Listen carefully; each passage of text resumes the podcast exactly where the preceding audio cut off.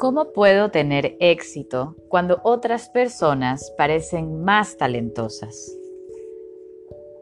Saca a relucir tus fuerzas. Todo ser humano tiene sus debilidades. Hasta los próceres tuvieron debilidades fatales. Pero mientras vivieron, inspiraron confianza, crearon obras, movilizaron naciones, cambiaron el curso de la historia. Allana tus flaquezas, descubre tus cimientos y fortifica los eslabones débiles. Pero, si quieres marcar una diferencia, no ponderes tu debilidad, sino tu fortaleza. Halla tu talento, pasión, destino y síguelos.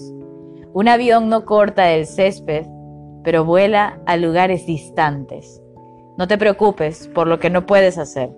Haz lo que sí puedes, como solo tú puedes. Pregunta.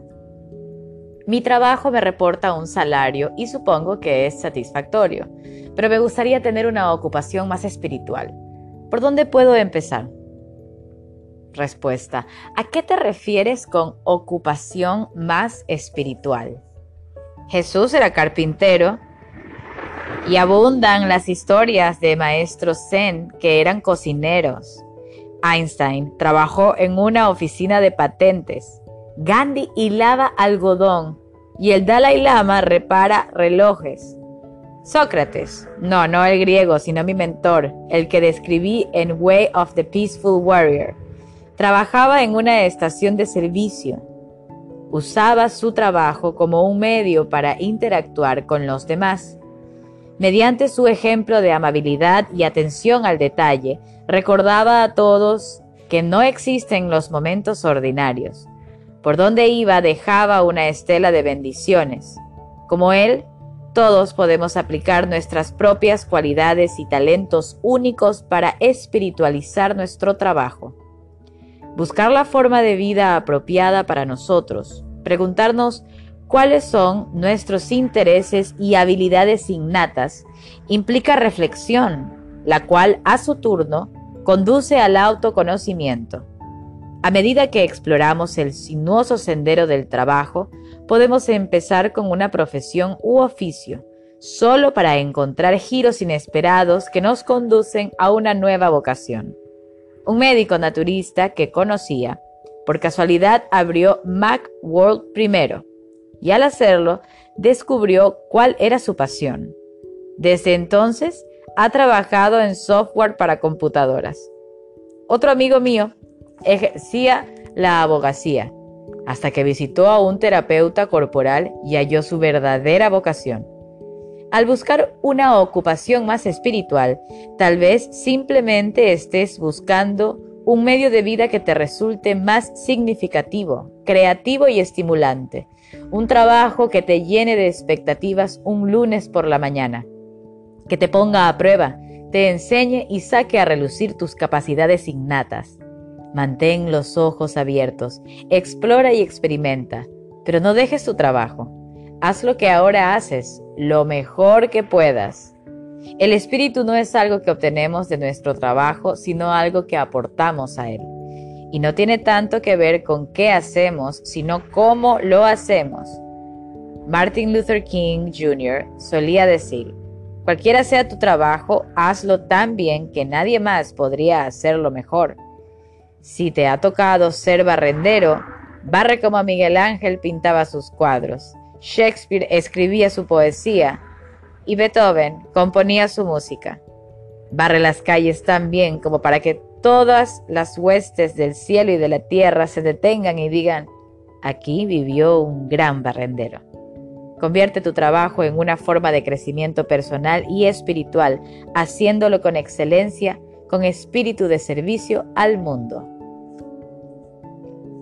Hay que remar con los propios remos, dice un proverbio inglés.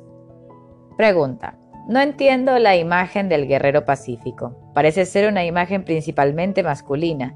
Al pelear o defendernos, ¿no estamos dejando de lado la energía nutriente o el rostro femenino de Dios? Respuesta. El espíritu del guerrero pacífico se encuentra tanto en la mujer como en el hombre, expresado de diferentes maneras. El rostro femenino de Dios puede aparecer como una madre nutricia que alimenta a su hijo, pero también como una osa que lo defiende con ferocidad. En todas las especies, incluida la nuestra, los hombres y las mujeres pueden luchar por defenderse y defender a sus crías, así como la libertad y la justicia. Tanto varones como mujeres tenemos el deber de cuidar y defender el cuerpo, de tratarlo como trataríamos a nuestros hijos. Después de todo, no hemos hecho el cuerpo. Es un don que merece nuestro cuidado y protección. Debemos cuidarlo no solo de algún ataque, sino también del estrés, la vida insalubre, el abuso y la explotación. Proteger el cuerpo es nutrir el espíritu. Cierta vez leí una entrevista a un cinturón negro de artes marciales que decía estudiar defensa personal para proteger su cuerpo. Luego relató de qué manera, mientras se entrenaba, se había quebrado la mitad de los huesos del cuerpo. Tuve ganas de preguntarle por qué no había salido directamente a hacerse linchar o atropellar por un camión. Necesitaba aprender que la cualidad femenina nutricia es también una forma de defensa y protección. A veces lo que parece una debilidad se convierte en fuerza. Recuerdo el caso de un niño de 10 años llamado David Henry, quien había perdido el brazo izquierdo en un accidente de automóvil. No obstante su discapacidad, David decidió aprender judo con un anciano maestro japonés o sensei. Hizo progresos, pero no podía entender por qué luego de tres meses de entrenamiento, su maestro le había enseñado solo un movimiento de judo. El sensei le explicó, este es el único movimiento que voy a enseñarte, David. El único movimiento que necesitas saber.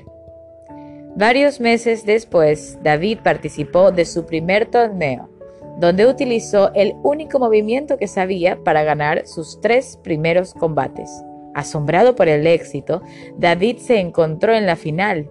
Esta vez llevaba las de perder.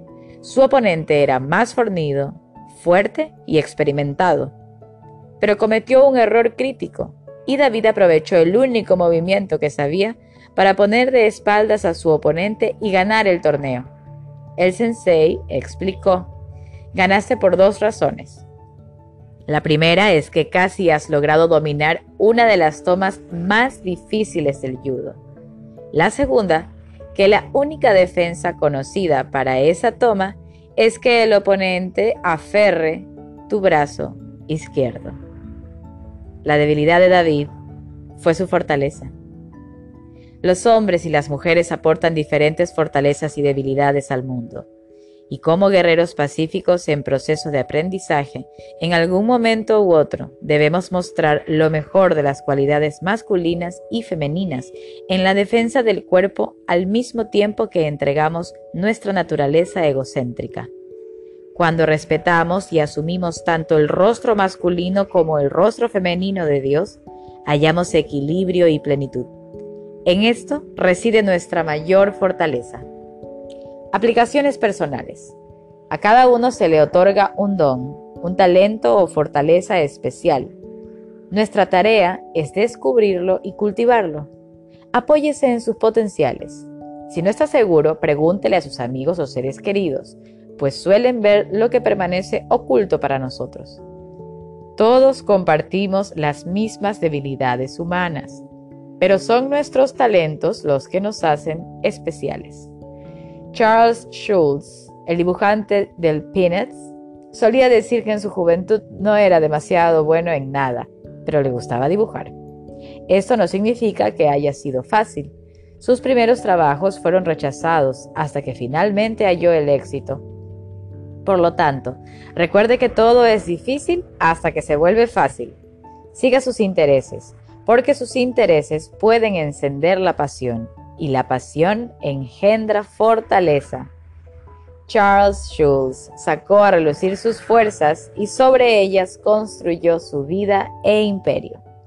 Si usted aún no ha descubierto su fortaleza o cultivado su talento, pregúntese, ¿qué cosa disfruto ya sea trabajo o pasatiempo? ¿Qué hace que mi tiempo pase volando? ¿Qué servicio me gustaría hacer si fuese rico e independiente? A medida que su interés se convierta en fuerza y que la fuerza se convierta en propósito, deje que su imaginación remonte vuelo. ¿A dónde lo llevará? Saque a relucir sus fuerzas y deje que sus sueños le ayuden a superar la adversidad.